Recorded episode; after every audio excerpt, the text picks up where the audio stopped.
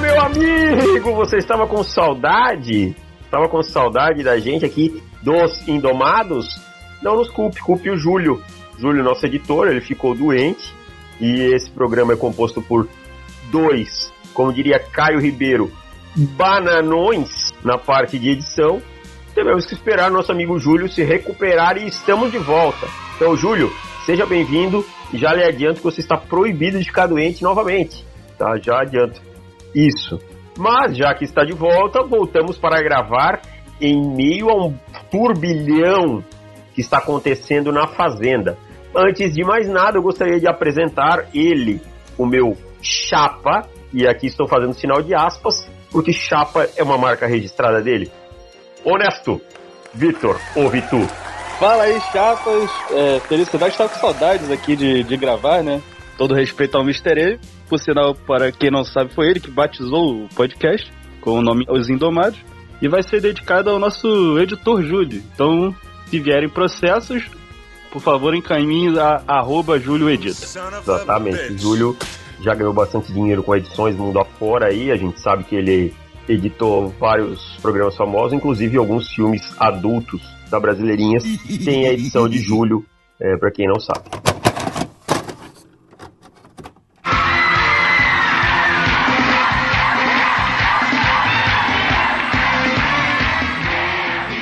Mas deixando o Júlio de lado, de lado deitado, a nossa homenageada da semana, porque ela está em alta.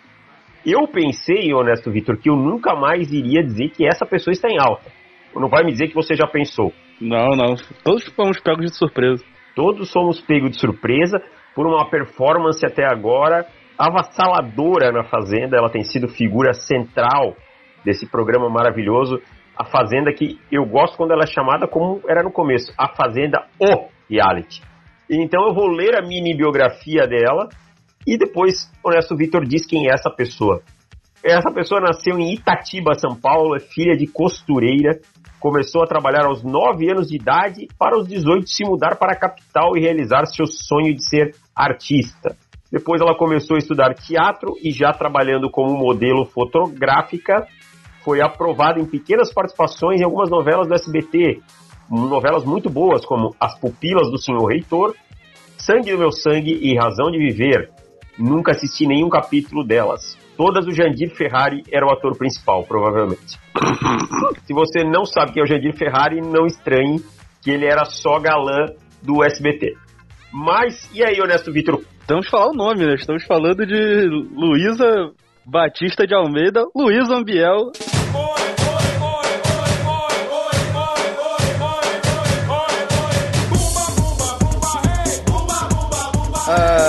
A, rainha, né, da, de uma geração. A deusa da, da banheira do Gugu, a, a original. Isso, a verdadeira musa. Primeira musa da banheira do Gugu, foi é, por anos a titular, era uma baita, gostosa na época e continua sendo uma mulher muito bonita até hoje.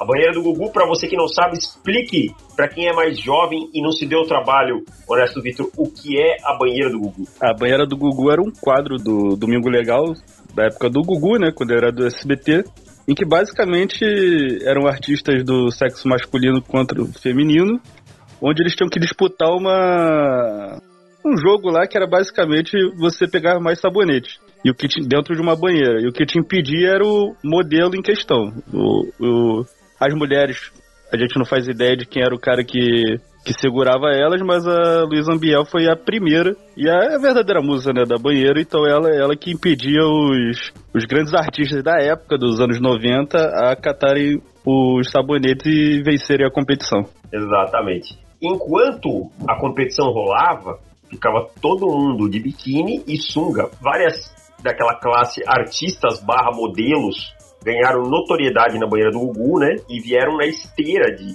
de Luiz Ambiel, que foram Solange Gomes, é, que inclusive depois anunciaria sua gravidez de Vaguinho dos Morenos no palco, que o Vaguinho não sabia, tá? Nana Gouveia, Renata Banhara, Fabiana Andrade, todas elas surfaram na onda de Luiz Ambiel. Mas enquanto a banheira acontecia, é, tava lá todo mundo, os caras de sunga, É uma coisa, já começa a briguice por aí, né? Que sunga, pelo amor de Deus, se você usa sunga, desculpa. Usa sunga, Vitu, não, né? Vai de bermuda, né? Não, usa sunga, sim. Ah, é carioca, né? Carioca usa sunga, é verdade. Carioca usa sunga. Usa sunga. Bom, eu, eu já detesto sunga. Mas imagina não, mas não, o cara... não a sunga do. aquela sunga dos anos 90, né? Pelo amor de Deus, aquilo é, é ridículo. Não, não, é aquela sunga justinha e que parece uma zorba, né? Aquela cueca zorba. Isso. É, só falta ter aqueles buraquinhos na, na lateral, assim. Mas enfim, ficava lá os caras de chinelo, aquele chinelo Raider, sabe? E sunga, e as mulheres de biquíni, enquanto o Terra Samba tocava, enquanto o Xande do Harmonia do Samba estava lá, aliás, Xande presença VIP. E aí o SBT tinha um esquema de câmeras é, é que assim, Silvio Santos é tão visionário que ele contribuiu muito com a medicina, porque eram closes intrauterinos, sabe? Eram close Papa Nicolau, diríamos assim. Ginecológicos. É, o Silvio Santos já colaborando com a medicina. E Luiz Ambiel teve algumas batalhas épicas nesta banheira, né? Algumas batalhas que ela travou aí contra alguns oponentes. Eu vou citá-los e eu queria que nosso amigo Vitu é, falasse sobre cada um deles. Primeiro deles, o meu querido, eu sou fã desse cara, principalmente de um personagem ótimo dele, que agora, é, até na NFL, tem um cara que está reproduzindo, que é o filho do, filho do Bill Belichick, que é o Marcelo de Nóbrega. Como é que foi a questão dela com o Marcelo de Nóbrega? É a questão mais grave, né, da, da banheira. O, o que acontece teve lá disputa, briga. A, a, gente esqueceu de contextualizar isso tudo, era domingo na hora do almoço. Não era uma coisa é, 10 horas da noite. duas horas da é, tarde. Isso. Então, você tava lá almoçando lá, comendo a macarronada da sua avó e tava lá isso tudo bicho pegando no SBT. É, e na então... Globo tava uma mulher deitada com sushi em cima, pelado. isso, sushi erótico. Aí o. Aí o Marcelo tava meio empolgado já no, no começo, porque a Marcela Ambiel, a Marcela Ambiel, perdão, a Luísa Ambiel era, era, era maravilhosa. Ela ainda é uma mulher muito bonita, tá beirando seus 50 anos, mas ela era uma mulher bastante bastante sexy, era bem legal. Só que assim, ela nunca deu nenhuma liberdade de pros caras fazerem qualquer coisa com ela que fosse diferente de pegar o sabonete. Então, numa dessas, o Marcelo, que já era um. Já, acho que já era até diretor da, da Praça Nossa, filho do Carlos Alberto de Nobre, foi querer se engraçar pra cima dela. Uh, e, e, tirou o biquíni da parte de cima do biquíni dela, desamarrou. E ela simplesmente baixou-lhe a porrada, quase parou o, o, o, programa. O cara teve que sair fugido da, da banheira porque ela ficou muito puta. Não, e esse episódio fez ela acabar se matriculando em aulas de jiu-jitsu, justamente para evitar esse tipo de, de episódio, né?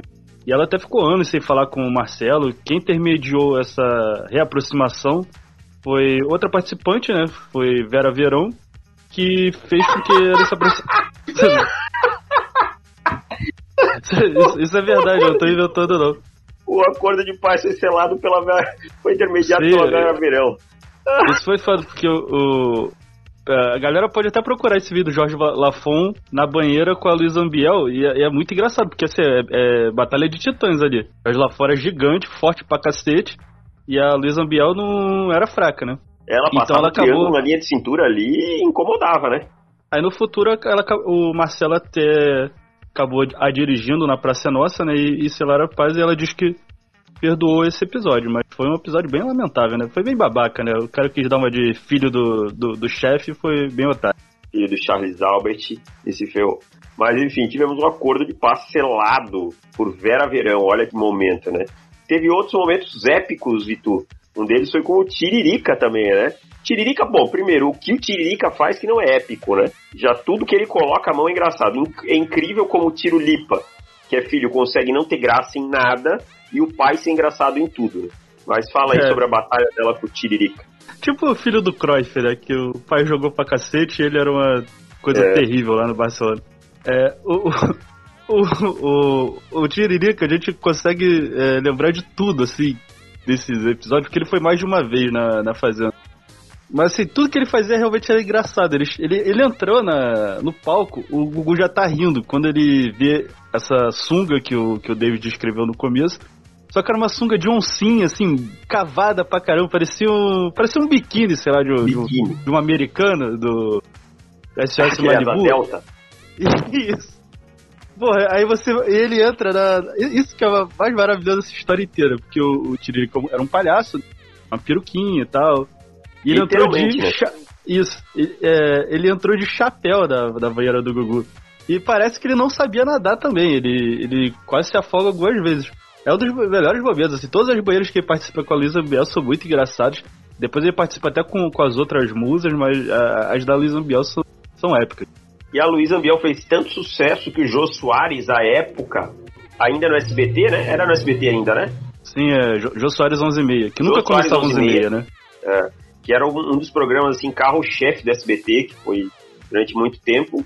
Levou a Luísa Biel o programa dele, colocou a banheira lá e entrou na banheira com ela, né? Sim, esse foi o que quase se afogou. Porque a ideia inici a inicial era o Derico entrar na, na banheira com a Luísa Biel. Aí depois, ele, aí na hora ele falou: É, Derico vai entrar porra nenhuma, que vai entrar sou eu, porra. O programa é meu. Aí ele foi, entrou e a, e a Luísa não aliviou pra ele, não, cara. Não deixou ele pegar sabonete. Quando, ele, quando ela viu que ele já tava no segundo sabonete, começou a afogar ele. Aí ele começou a não conseguir puxar mais água. A coisa quase foi chegando na ambulância. Mas foi engraçado é. pra caramba. Ela disse também que foi uma das que ela mais se divertiu foi com o Jô. Que não foi desrespeitoso. O Jô falou que ele queria muito se aproveitar ali, mas ele tava. respeitou ela, tá? Mas é bem engraçado essa. Essa, essa ainda mais é, é, é bem. É bem é engraçado assim, porque não foi no, no, no, programa do Gugu, né? Foi literalmente o que o David falou. Ele levou a banheira pro Jô Soares 11 e meio. E, o, e um homenageado desse programa, um, não foi ainda homenageado, mas já foi citado nesse programa, que também teve uma passagem épica com o Luiz Ambiel, é o nosso queridíssimo Ivo Holanda, Primeiro eu quero que você diga em que, que lugar do ranking hoje Volanda tá nas coisas vindas de São Paulo para você. Eu acho que ele tá em terceiro. Eu acho que o, Rodriguinho, que quando foi homenageado, vocês vão ver o, o nível da paixão que eu tenho por ele. Então acho que o Rodriguinho ficaria em segundo e o, Volanda em terceiro. Um dia eu conto quem é o primeiro, ele já sabe, mas é. Estaria. Até... São Paulo é a maior cidade do Brasil, né? Se você é o terceiro mais importante, você vê o, o tamanho do cara. O, o episódio dele eu contei, né, no, no último no último Pra Quem Tira o Boné, que eu logicamente tirei pro Ivolanda, que foi isso, ele foi um cara que simplesmente nem tentou pegar os sabonetes, só queria pegar na, na Luiz Ambiel, Luiz Ambiel com seus quase 1,80m de, de altura, arrebentou ele, e ele, esse, ele realmente saiu da banheira correndo porque ele estava com muito medo de apanhar, porque já tinha apanhado dentro da banheira e ela queria pegar ele no, nos estúdios e tudo. Mas... Ele era velhão já, né? Ele já era sim, velhão sim. nessa época. E depois ele falou que ele não tava ali para pegar sabonete, não. Como bom velho, né? Pode falar o que quiser. Ele deu esse argumento para ter tirado uma casquinha lá e a Luísa Ambiel, como não perdoa, meteu-lhe a porrada sem pena nem dó. É, e Volanda que já fez aí alguns filmes de, de baixo orçamento na época dos anos 70, 80. Se você não assistiu esses filmes, procure, são filmes bons. Tem ele, Davi Cardoso e tal. Pessoal aí é, nosso amigo Rafa Leal gosta muito desses filmes. Gosta. Né? Gosta muito, até por, por ser do tempo dele e tal. Então, um grande abraço, Rafa. Rafa, para quem não sabe, é o BR Dolphins aí do, do Twitter, para você que, que, acompanha aí futebol americano. Porcaria de futebol americano, não sei porque a gente tá falando isso. Mas, enfim. E Luiz Ambiel, não contente com isso, se tornou uma é, escritora de, de renome, né? É, na verdade ela, ela contou a vida dela no livro que é A Banheira com Luísa, que é, é a biografia dela, né? Que tudo na vida dela se resume a banheira, né? Isso. E não é uma piada, o, o, livro tem 90, acho que 92 páginas, então a biografia de menos de 100 páginas acho que resume o que, que foi a, a, a, vida dela, pelo menos porque realmente ela lançou ali, acho que no final dos anos 90, então realmente não tinha tanta coisa assim para contar, porque ali a, a, a, banheira ainda tava em alta na, na vida dela. Mas, tipo assim, depois que a, ela realmente ela fez um sucesso estrondoso com a banheira, depois ela, ela fazia os shows dela cobrando 4, 5 mil, ela chegou a fazer shows nos Estados Unidos, na Europa. Eu Era fui, basicamente. Hein? Foi mesmo? Foi mesmo. Aqui, e aqui em Jaraguá tinha um, uma, uma casa aqui chamada Shop Club. Na época ainda era Shopping Club. E era meio fuleirão assim. E aí teve um dia o show com a Luísa Ambiel, banheira do Gugu e tal. E a Tigrada toda foi e eu fui. E era da hora, mano. Era da hora. E chamava alguém da plateia, aí o cara entrava lá, saía todo molhado, ficava molhado o resto da noite, mas pegou dois sabonetes com a Luísa Ambiel e ela ia embora. É, e ela fez, naquela noite, ela fez três shows na região aqui, né? Fez em Jaraguá, fez em mais duas cidades aqui ao redor. Aí é legal, os caras resolveram fazer asfalto na frente da minha casa nessa hora. Mas, é, é. falando sobre a Luísa aí, depois ela saiu, né, da banheira do Gugu, entraram novas é, banheiretes, inclusive a minha musa Nana Gouveia foi uma delas, tivemos Solange Gomes, ex de Renato Gaúcho, e aliás eu tenho que cuidar com esse termo, porque senão eu vou citar muita gente, mas Luísa reapareceu em 2002 aí na Casa dos Artistas 3. Foi um formato que o Silvio Santos fez que ninguém entendeu, que era assim, ia cada participante ia e levava um fã dele, tá? Para participar. Então, de artistas tinha muito pouco. Então, os participantes famosos eram a Luiz Ambiel, a Solange Frazão, para quem não lembra, era uma personal trainer, tá? O Jorge Pontual, que é um. não é aquele da Globo, é um ator que nunca mais ouvi falar. Flávio Mendonça, que eu não faço ideia quem seja. Não, é o, não, é o gêmeo? É o ah, gêmeo, é não é? verdade, é o dos gêmeos, é o dos gêmeos. Teve romance com a Solange Frazão na casa. Exatamente. Carola Scarpa, a princesa já falecida Carola Scarpa. Aguinaldo Timóteo, é Bededa ou Bededa? Hein? Imagina ser ser fã do Aguinaldo Timóteo, Bededa ou Bededa. Então, cada um levou um participante. E aí, Vitor, como é que foi a participação dela na Casa 3? É, essa fazenda é uma fazenda muito subestimada, né? Fazenda não, perdão, essa Casa dos Artistas subestimada, porque foi a terceira e penúltima. Só tivemos quatro, na verdade só tivemos três, né? Quatro foi meio uma forçação. Quatro o Santos meteu um travesti. Isso. A quarta, a terceira é muito boa porque era essa, tinha essa relação com os fãs, né? E, por exemplo, a fã do Agnaldo Timóteo não conhecia uma música dele. Era, era maravilhoso, assim. O, aí teve um romance, de uma, na verdade, uma tentativa do Agnaldo Timóteo de pegar a Solange Frazão. Então, assim, a, a, a, a, a, a Luísa Biel em si, ela teve flerte lá até com um fã da Solange, da Solange Frazão, que veio até ser o campeão da ação. Ela saiu ali na, exatamente na meiuca, foi acho que a oitava eliminada. Assim, basicamente, é, é, ela fez o que a gente imaginava dela, mas não o que ela tá fazendo hoje. Assim. A gente imaginava que ela era uma pessoa polêmica, que era difícil, mas ela, ela não foi. Ela se destacou, mas não foi tão. que a gente esperava tanto assim dela. Na verdade, no final, o, o fã dela foi até bem longe, né? Perdeu a final pro fã da Solange Frazão, mas ali já era uma faísca ali do, do que tinha por vir. E depois disso, nós só podemos destacar ainda a vida amorosa de Solange Frazão, né? A de Solange Frazão, desculpa, tá, ouvi o nome dela, de Luiz Ambiel. A vida amorosa que tem alguns relacionamentos marcantes aí. Um deles é com o Luiz Carlos. Quem não sabe, o Luiz Carlos é, solta o som aí, Júlio, o cara do Raça Negra, Vitor. Jamais vou te deixar porque te amo, amor. Oi, oi, oi, oi, oi, estou te amando. Oi, oi, oi, oi, oi. Mas diz que tinha B.O. nesse relacionamento aí, hein? Tinha, na verdade, eles namoraram um tempo e ela não sabia que ele era casado. Porra, mas peraí, tinha... peraí, peraí, peraí, peraí, peraí. Chapa. O cara era de uma das bandas de pagode mais famosas do Brasil. Saía eh, em toda a revista, jornal da época, tava na televisão direto. E ela não sabia que ele era casado. Então não rolou nenhuma pesquisa, né? é, hoje, na, na, época, vamos dar esse, essa, esse benefício da dúvida, porque na, na época era, era mais difícil acesso a esse tipo de informação. Mas, pelo desenrolar da história, a esposa do, do Luiz sabia da existência da Luísa. Tanto que a Luísa descobriu que era casado numa ligação da esposa. Falando, porra, tu tá com meu marido, não sei o que, não sei o que. Ou seja, ela foi cobrar da amante do cara pra largar o cara. Então a Luísa, porra, ficou. Segundo ela, né? A gente só tem a, a, parte dela e vai ser a parte dela que a gente vai usar como base mesmo. Até porque eu não conheço a mulher do Luiz Carlos. É, que ela não sabia e terminou com ele e tal. E vejo assim, Luiz Carlos continuou por um ano perseguindo ela. Até que ela se vingou dele. que história absurda. Ela se vingou dele traindo ele, sendo que ela já não tinha mais relacionamento nenhum com ele. Mas ela acha que traiu o cara e, e botou o ponto final na história. Depois ela teve outros relacionamentos famosos aí com o Romulo Arantes. Pra quem não sabe, o Romulo Arantes, um ator da Globo, ele é falecido. É, e foi nadador olímpico brasileiro nos anos 80. Então, o Romulo Arantes foi um dos Tem alguma coisa a destacar nesse relacionamento aí, Vitu? Não, acho que só o. Segundo ela, foi o grande amor da vida dela. É. Ela, segundo ela também, eles iam se casar e a, e a família não, não ia muito com os cornos dela, não. É, porque ela era a banheira do Gu. E outro foi com o jogador Edmundo, né? Edmundo, o animal. Também tem uma bela ficha corrida aí, então foi o Edmundo. É, nada de inusitado também com o Edmundo, né? Só. Só, só mais uma do, do, do Edmundo. É.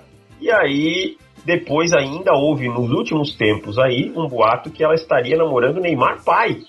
Luiz Ambiel e Neymar pai foram um boato durante um bom tempo, mas não houve nada oficial. Neymar pai e pai da Anitta também. Te, ah, é, o pai da Anitta. Do... O pai Anitta. É verdade. E Luiz Ambiel disse que já esnobou Romário e Renato Gaúcho. Ela falou que já esnobou Romário e Renato Gaúcho. Eu só acredito vendo, mas tudo bem. É, mas então, aí depois de muito tempo e participações em coisas inúteis como Power Couples da vida, essas coisas, nem sei se é Power Couple, mas esses realities da Record que ninguém nunca assiste, é, que só presta a Fazenda, ela desembarca agora na Fazenda 12, né? Então, já que a gente está falando de Luiz Ambiel e Fazenda, vamos falar da Fazenda 12, Vitor.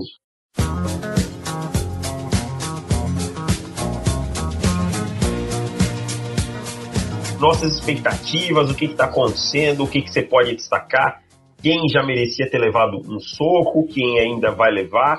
Dá um panorama aí para quem não está assistindo e não está acompanhando. É, na verdade, o, o nome da Luísa Ambiel foi uma grande surpresa pra gente.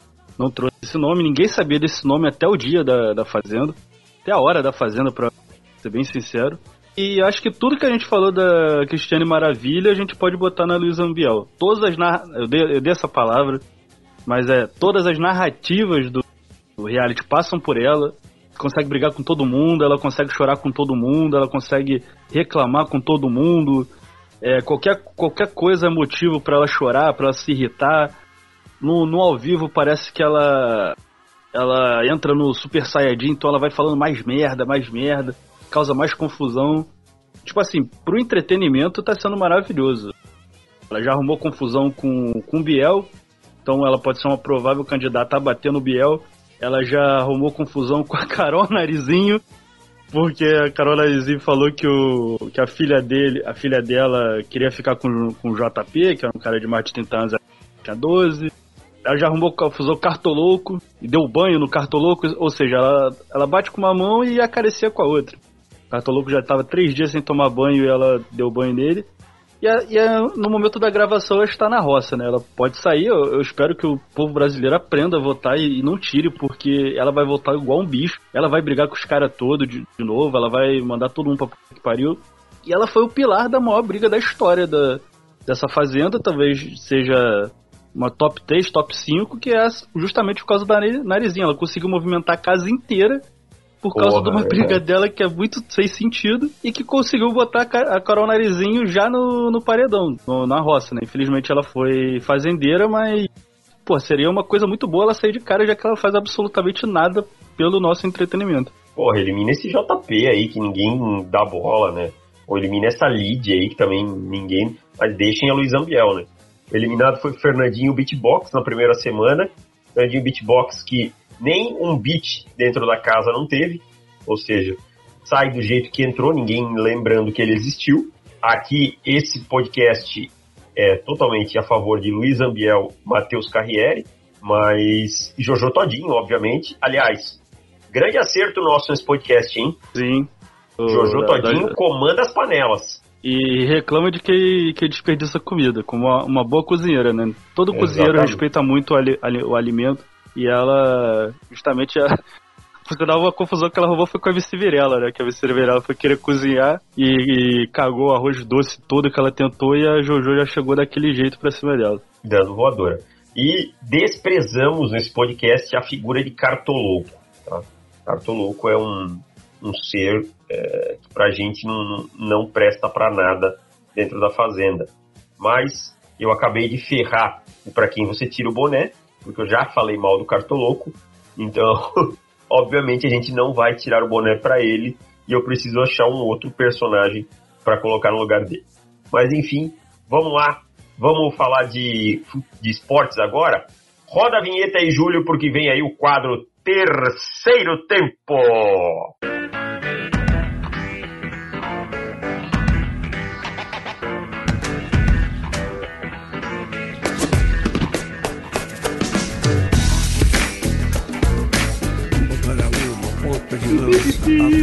Terceiro tempo em homenagem ao Milton Neves. Como o nosso Milton copia todo mundo, nós resolvemos copiar ele e chamar é, o quadro de terceiro tempo. Então, é, Vitor, esse ano, as pessoas que acompanham menos esporte aí não tá sabendo, tá um, um rebuliço de transmissões futebolísticas, né? Saiu da Globo, foi pro SBT, a Libertadores, o SBT, isso mesmo, comprou a Libertadores, aí agora você tem que ver jogo de um time no streaming, ver jogo do outro na casa do cacete, no final você acaba vendo o link pirata que é melhor. Mas o SBT está transmitindo a Libertadores, e agora eles têm a narração de Theo José, comentários de Ricardo Rocha e Mauro Betti. E digo mais, vou acrescentar, Ontem, quem comentou, fez uma análise no jogo de Palmeiras e Guarani do Paraguai foi ele, Ratinho. Quais as expectativas para isso? Eu, eu assisti o primeiro jogo né, do, do Palmeiras. Palmeiras e. Então não lembro contra quem, que o Palmeiras ganhou o jogo. Bolívar, e... eu acho que foi. Bolívar. E, pra sendo bem sincero, eu achei a transmissão da SBT mil vezes melhor que a da Globo. Porque, primeiro tinha o, o Theo José, que eu não, nem sou um grande fã do Theo José, mas ele ele, vamos dizer que ele seja no mínimo competente no que ele faz. Tinha o Mauro Betti, né, que é, é, meio chatinho com o Palmeiras, mas ele não é um cara que, que chega a te incomodar. E o Ricardo Rocha, que é muito engraçado, né? Ricardo Rocha é aquele cara que não sabe nada de futebol, né? Jogou pra cacete, mas não sabe nada de futebol. E sempre que alguém pergunta para ele comentar um lance, ele vai contar uma história dele e, e, não responde a porra da pergunta sobre o lance. Então eu prefiro muito mais ver isso porque na Globo era. Embora o, o Luiz Roberto seja um narrador que eu acho excelente, eu, eu, adoro o Luiz Roberto, eu não aguento Roger, eu não aguento Ana Thaís Matos, eu, eu, não, aguento, eu não aguento essa galera. Então eu preferi muito mais ficar vendo lá minha Libertadores, que é uma coisa. É, é o Grafa, o Grafa. Grafa, eu não porra, aguento. Grafa não, né, Chapa? Eu não aguento essa galera. Eu prefiro mais essa coisa inusitada de Libertadores da SBT do que, do que a Globo. A Globo ela tá, ela tá tentando se modernizar a, o, esse golpe aí que o Flamengo deu neles foi muito duro, né? Então, cara, eu, eu sinceramente eu, eu, gostei, eu gostei muito da, da, da SBT. Não sei até quando isso aí vai, mas eu tô curtindo, tô ficando feliz e curtindo, tá me divertindo. Ricardo Rocha é muito bom, cara. Ele é o melhor, um dos melhores contadores de história do futebol brasileiro. O cara foi para uma Copa do Mundo, se machucou, teve uma lesão que ele não entraria mais em campo e ele não foi cortado só porque ele contava história e animava o grupo. É, nunca falaram quem foi que bateu isso aí, que disse, ó, chegou o parede e disse, não corta o cara, mas isso tem toda a cara de ter sido coisa do Romário, tá? Tem cheiro de Romário, tem cheiro de, de branco. Mazinho, tá? Mazinho. Mazinho. Mazinho pior porque é o jogador que joga com a bunda pra trás. O jogador que joga com a bunda erguida é o mais malandro que tem, tá? E Zinho, o falso crente. Tá? Então, esses aí que eram os malandrões aí, para mim, que foram comandados. Bebeto só foi lá e disse, é, acho que ele tem que ficar. Então, Ricardo Rocha é, é uma figura sensacional. Mas outro ponto esportivo agora é que o Corinthians, que inclusive perdeu ontem para o esporte, mas tudo bem, tá dentro da normalidade, acho que o esporte é um time até razoável, demitiu o Thiago Nunes, que foi citado por Jadson, o Magic Jadson, como o Guardiola brasileiro, o cara que acha que Camacho é o Iniesta brasileiro. E assim, Thiago Nunes, três jogos sem você. O Corinthians jogou bem melhor. Esse Tatiquês está com, dia, com, os dias contados, e tu? Eu não, eu não sei se estão com os dias contados. Acredito que não, mas sempre que um, um professor da bola é demitido assim, eu fico feliz, porque eu não acho que as pessoas não têm que estudar futebol, nada disso. Eu acho realmente tudo se evoluiu no futebol, é preparação física, treinamentos, então é, é, é, óbvio que a tática tem que ser estudada. Até porque a gente, a gente é uma geração que via que só, só tinha o Luxemburgo. Só que essa galera. Filipão, parece que. O Filipão, ele dava treino que os caras ficavam cortando cone, sabe? Cortando cone e chutando no gol. Cortando cone e fazendo passe. Porra, aí não dá, né? Aí é sacanagem. Não, é. Né? Porra. A, a, gente é de uma geração que os caras realmente não tinham ideia de, de técnico mas é, é, o que a gente fala, esses caras ainda sabem falar a língua do jogador. Por isso que a gente abre a porra da tabela do brasileiro e fica, cara, como é que o Cuca ainda tem o time? Como é que Luxemburgo ainda, tá, ainda tem um time. É, é, porque, é justamente por isso. É os caras que ainda conseguem falar a língua do, do boleiro. Que essa galera que o, a empresa esportiva sempre tenta arrumar um novo Guardiola não consegue, né? Já foi o Roger Machado. O Roger Machado é insuportável, no... cara. Pô, insuportável. É, e, a, e, a, demissão dele foi maravilhosa, porque foi o, aquele presidente desconstruidão lá do Bahia, né? Que uhum. é, é a nova babação da, da imprensa, esse presidente. Chegou lá falando que não é que ele tem que revolucionar o futebol brasileiro, que não é demitindo em duas, três derrotas, que se muda uma gestão, pararé, pererê. Fez uma thread, né? Um cara bem, bem da, da das redes sociais, para no dia seguinte mandar o cara embora. Depois de uma derrota pro Flamengo. Então, mandou uma derrota pro Flamengo. Isso, isso. Então, cara, quando um cara desse perde, achando que a tática vai prevalecer, você tem que, você tem que alinhar as coisas, não adianta. Não adianta você ser um, um Abel, que é um cara totalmente pró-grupo e não sabe porra nenhuma de tática. E assim como você também não adianta você saber mexer lá no, no futebol maneja, ser campeão da Liga dos Campeões todo ano, com o time de Israel, isso não vai te credenciar a ser um bom técnico, não, cara. É, sabe? E essa galera vem com uma arrogância do, do caramba. Eu, a gente tá falando do, do, do terceiro tempo, só, só dar um mini corte aqui. Um programa que eu adorava, tá até falando com um amigo meu, Fernando, essa semana, tem até o podcast do, do Flamengo, Mengo Centrismo. Como o Super Técnico era um programa bom, cara.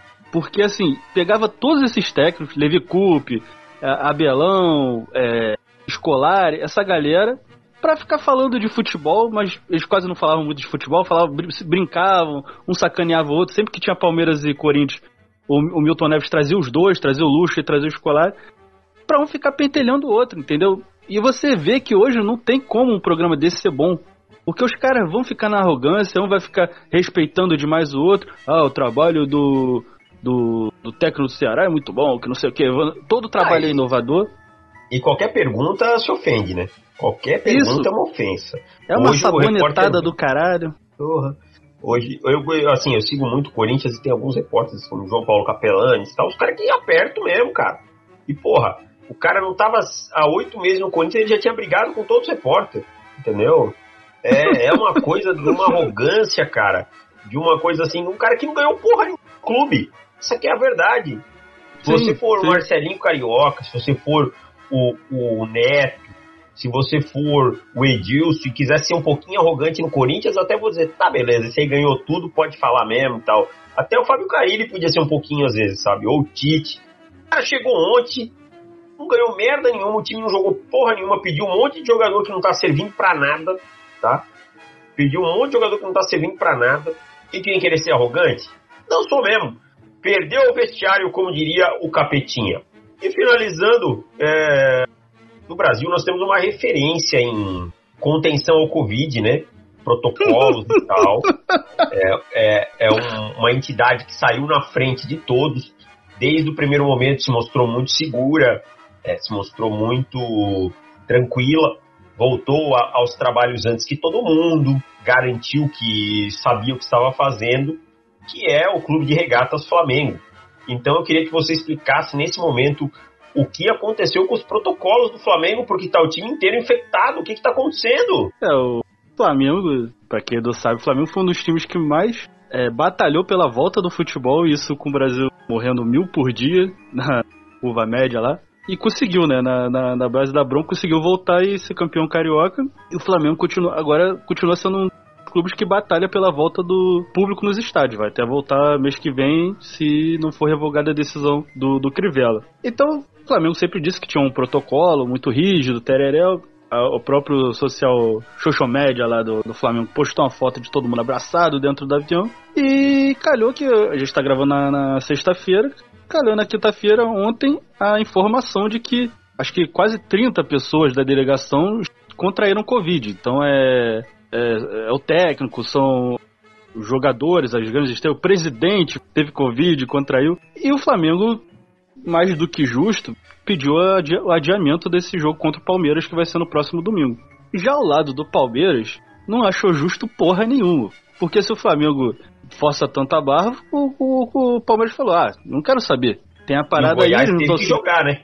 É, é isso mesmo. O, o Atlético Goianiense deu, botou três no Flamengo e, e tinha uma galera, tinha mais de 10 jogadores fora por causa da. da... O, o Goiás também jogou. O Goiás, o outro time de Goiânia também jogou. Ah, com, sim, com, sim, sim. Uma porrada de gente. E ninguém nem pensou em cancelar o jogo. Quando foi pedido, falaram: Ó, oh, o protocolo é esse, tem que jogar. Então tá esse impasse, assim. Eu, eu, eu vou dar aqui minha opinião. Minha opinião é sempre contra o Flamengo. Então acho que o Palmeiras tem que sim forçar essa, esse jogo. Tem que brigar o máximo possível. E se tiver adiado, tem que, sei lá, forçar um WO, alguma coisa e fazer obrigar o Flamengo a jogar. O Flamengo é, é a instituição que quer ser direitinha, quer posar de, de, de que respeita tudo, que só tá cumprindo as regras. Mas, cara, assim, ninguém aqui tá feliz com isso. A gente, não, a gente realmente não queria que a comissão inteira do Flamengo contraísse Covid, mas, pô, se, eu não acho que não tinha nem que ter o Campeonato Brasileiro, para ser bem sincero. Mas já que está tendo, e já que tá realmente tendo as sanções que o Palmeiras está dizendo que tem, gente tem que jogar, cara. Infelizmente, tem que jogar. É, é, simples assim. Incrível como o Flamengo conseguiu em 2019 ganhar tudo, para em 2020 ter uma postura tão arrogante e não gerar um mínimo de, de empatia, de respeito de ninguém, sabe? Todo mundo é, e, hoje. Não, e a melhor coisa pro Flamengo é jogar esse jogo, que aí perde e a batata desse dome assa mais e manda o cara embora e o, o, Flamengo pode voltar a ganhar as coisas. Porque se esse cara ficar nessa aí ganhando um jogo aqui perdendo outro ali, cara, vai ficar até o final do ano e o Flamengo não vai ganhar nada. É bom para todo mundo o Flamengo jogar contra o Palmeiras. Totalmente. E assim, foi de uma. O Flamengo foi de uma arrogância tão grande até esse momento, cara, que é assustador. É... Como o Flamengo lidou com todas as situações, como o Flamengo foi por conta falar com o, o presidente da República, como o Flamengo disse que resolveria tudo sozinho e tal. Então, é, infelizmente, o Flamengo agora se colocou nessa situação. Fechamos o bloco de esportes e vamos agora. Um grande abraço, Milton Neves. Não nos cobre royalties que não pagaremos, não temos dinheiro. É, vamos agora para o quadro que eu quase estraguei, que é o Para Quem Você Tira o Boné.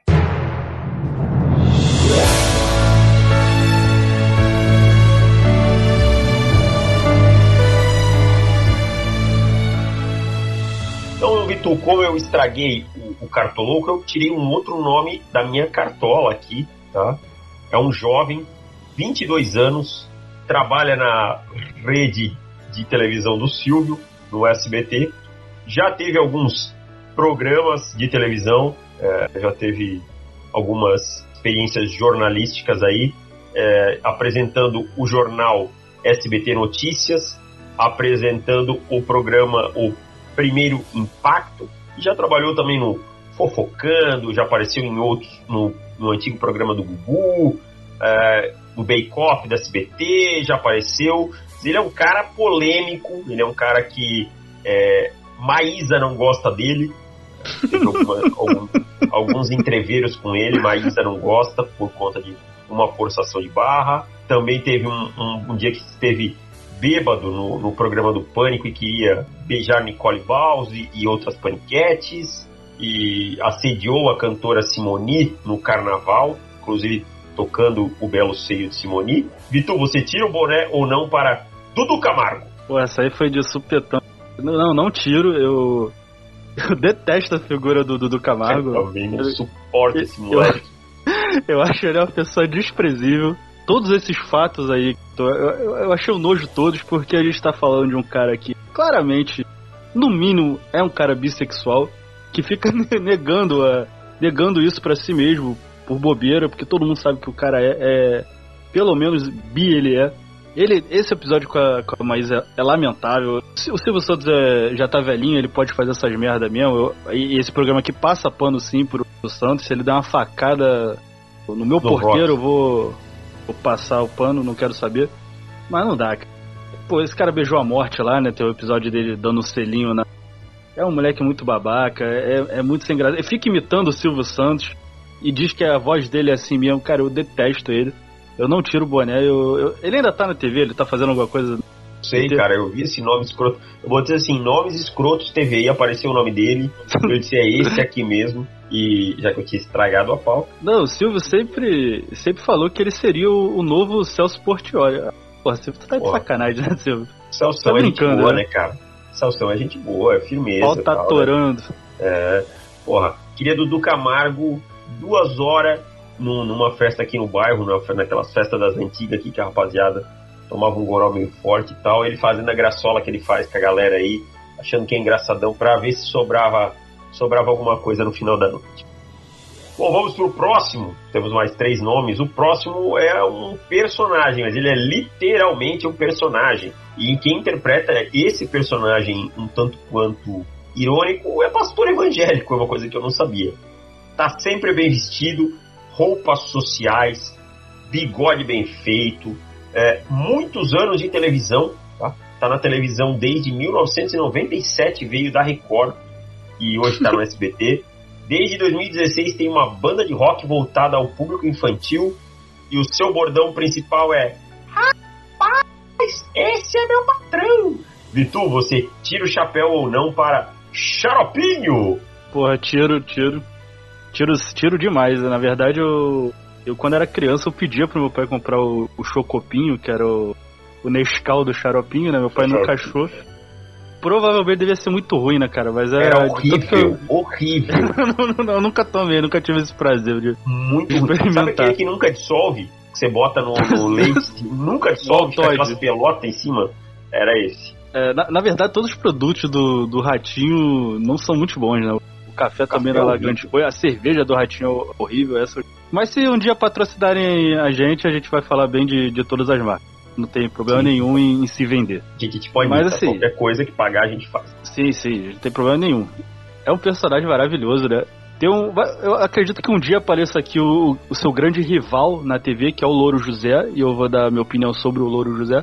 Mas o, o, o Xaropinho é um cara que quer briga sempre. É, do teste DNA, as musiquinhas que ele fazia, do queima ela, Jesus até torrar.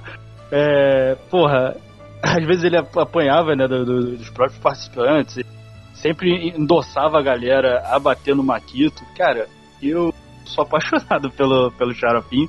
Ele sumiu um tempo, né, da, do programa do Ratinho, depois a própria galera pediu para voltar e ele voltou. E volta ainda nos encantando, né? É, eu, eu, tiro com louvor esse chapéu aqui pro Xaropim. Eu também. Sou um grande fã de Xaropinho há muito tempo e acho que ele é um personagem essencial dos 70 anos da televisão brasileira. Penúltimo nome que nós vamos trazer aqui é, é, aquele famoso skatista, surfista do início dos anos no, início dos anos 2000, começo dos anos é, final dos anos 90, é, o cara descoladão da Globo, o cara que fez Sandy Júnior, era o Gustavo Beltrão, mas como todo bom paulista era o Gu, né? Porque nunca vi, é Gu, o Ti, a Fê, né? É uma coisa que São Paulo é incrível isso aí. É, tem que ser estudado no Paulista, especialmente no paulistano. Foi repórter do video show, fez Coração de Estudante, fez um mau caráter bem meia boca, que era o Paulo César em Celebridades, mais um monte de novela que eu não, não, não vou ficar citando aqui, porque eu acho ele chato pra burro, então já tava aqui minha opinião. Vitor, você tira ou não o boné para Paulinho Vilhena? Ah, não, não dá, né? Paulinho Vilhena, acho que as pessoas nem devem lembrar mais quem é Paulinho Vilhena. Paulinho Vilhena era o típico arrombado, né? Porque ele ia de skate pro Projac, sempre ia, né? Na época que o Projac se chamava Projac. E Aquela sempre tinha, não um, mas... show, hein? Isso, a matéria clássica do video show dele chegando de skate no, no Projac. E essa era uma matéria recorrente. O video show que era é a grande definição do eu era feliz e não sabia. Detestava esse eu não vi o menor sentido uma TV ter um, um programa que só fala sobre ela, que era o vídeo show, falava sobre os programas da Globo, achava uma, de uma imbecil nova, eu já achava isso imbecil. Mas depois do que virou o video show, esse, eu tô falando video show do, do Miguel Falabella, depois que foi virando o video show, você viu que é muito pior até é, desembocar naquela coisa tristeza que a gente comentou outro dia da Fernanda Gentil. Muita gente que tá. Muitas mulheres, não sei se muitas mulheres ouvem a gente, mas você que ouve tem seus 30 não, anos. A gente já teria tomado uma cana aí. se você tem uns 30 anos, você já foi apaixonada por ele, mas, minha amiga, esse era um babaca playboyzinho do caralho. Cara, graças a Deus eu nem sei onde esse cara tá, mas era assim, aquele maconheirinho, meio babaquinha, meio muito fodão pra aqui. Porra, testa por aí, não, não tira o boné nem fudeu. Que gostava de dar respostinha meio dura pro, pros repórteres tipo da Rede TV e tal, né? Que assim, é, só, são, só são galo com repórter da Rede TV, com. Ah, se fosse a Globo, podia passar cocô na cara. Tava tudo certo. Espero muito que Paulo Vilhena acabe na Record fazendo uma novela bíblica. Seria muito bom. É, se já não fez, a gente não sabe, né? É. Pode não, ter acontecido isso. Fui procurar aqui não vi nada na Record, não. Ele fez uns negócios na Globoplay, fez Pega Pega, que é uma das piores novelas da história, coisas assim. Mas o último nome, Vitu, é um nome centenário. Centenário, literalmente. O cara tem mais de 100 anos e no próximo mês, se Deus quiser, completará 101. Tá? E esse cara, ele trouxe voz à infância de muita gente que, que ouve esse podcast. Não que muita gente ouça esse podcast, mas que ouve esse podcast porque ele é o Scooby-Doo mais famoso de todos os tempos. Ele fez dublagem do Alf, o É Teimoso. Ele fez dublagem de muita coisa. Ele dublou Popeye, tá? Ele dublou o Vingador em A Caverna do Dragão, para quem não lembra. E ele era também o Pacato do He-Man. Mas na TV, se você quer ver a face dele e não a voz, você vai lembrar dele como o seu peru na escolinha do professor Raimundo, que era um personagem que não respondia nada, mas que trazia todo mundo para a Irmandade, ou seja, dizia que qualquer personagem histórico era gay. É, e tu, você tira ou não o boné para Orlando Drummond? Ah, tiro, tiro. É, é fechamos com chave de ouro esse. Porra, esse, esse cara é demais, né? Esse cara é demais, ele é. Ele fez a parte da infância aqui de, de todo mundo, assim, né? Porque o David citou, ele fez vários personagens icônicos, era um dos caras, dos grandes responsáveis, assim, da, da dublagem brasileira ser, ser ícone mundial, assim. São poucos países que dão uma, tanto valor a dublador quanto o Brasil dá. E, e se hoje a gente sabe muito nome de dublador, dublador que é o dublador do Chaves, Kiko, o Homer, é, é por causa do Orlando Drummond, cara. Ele mudou isso tudo, todo esse cenário brasileiro. E falando especificamente do, do seu Peru, era muito engraçado, né? Eu, eu, eu, como criança, não entendia muito, tanto assim, as malícias do, do personagem, quando fui entendendo mais. Mas eu adorava, porque ele era um, era um. Ele era muito colorido, assim, né? No, o personagem dele sempre tinha essa parada de pegar personagem histórico e dar uma abordagem mais. É, mais, mais animada, né? Do, mais homoafetiva. Isso, era essa palavra aí mesmo.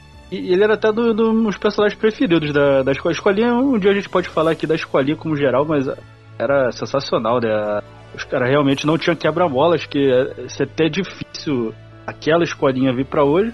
Mas a gente até dá uns pincelados da, da escolinha atual. Faz até um trabalho bem justo até. Mas então, eu, eu, tiro muito. Tiro rapidinho. muito o boné pra ele. Vale, claro que tiramos o boné rapidinho. Seu top 3 na escolinha do professor Raimundo, personagens. Vamos lá. O meu, seu peru, é, vamos, vamos eleger rapidinho o outro. O seu Rolando Lero, obviamente. Falta um, me ajuda aí. O, o meu preferido é o Ademar Vigário. É, é o meu preferido Vigário. de todos. Excelente também. Gostava muito também do seu Mazarito, interpretado por Costinha, que era genial. Ah, tá? porra, não, esse era muito bom. Eu gostava também do Joselino Barbaceno e da Catifunda. Eu gostava muito Cati... dos dois. Então, mas assim, para mim, Rolando Lero era o melhor e o seu peru tava logo ali, que era sensacional. Rolando Lero, que era interpretado pelo grande Rogério Cardoso, que depois foi o, o pai da seu Floriano, na, pai da. Como é que é? Da dona Nenê. Grande no, família. Grande família e tal. Sensacional humorista. Então, assim, mas eu concordo com você, essa, essa versão da escolinha é até bem feita, essa nova que tem aí. Marcelo Adnet, muito bom. Eu acho que os que não tentam copiar o personagem usam os traços e tentam trazer algumas outras coisas, também são, são fica, fica legal. Outro personagem legal que a gente tava esquecendo é o seu Batista. Todo mundo aqui na minha, na minha quebrada aqui que tinha um tênis grande era chamada de seu Batista. Eu gostava da dona Cacilda também, que era. Era muito bom. Lá, né? E passava todo dia, né, cara? Todo dia, 5 e meia da tarde ali, 5 e pouco. Era tinha o Canabrava também, que era, que era engraçado. Era uns 30 minutinhos de humor ali com, com o Chico Anísio.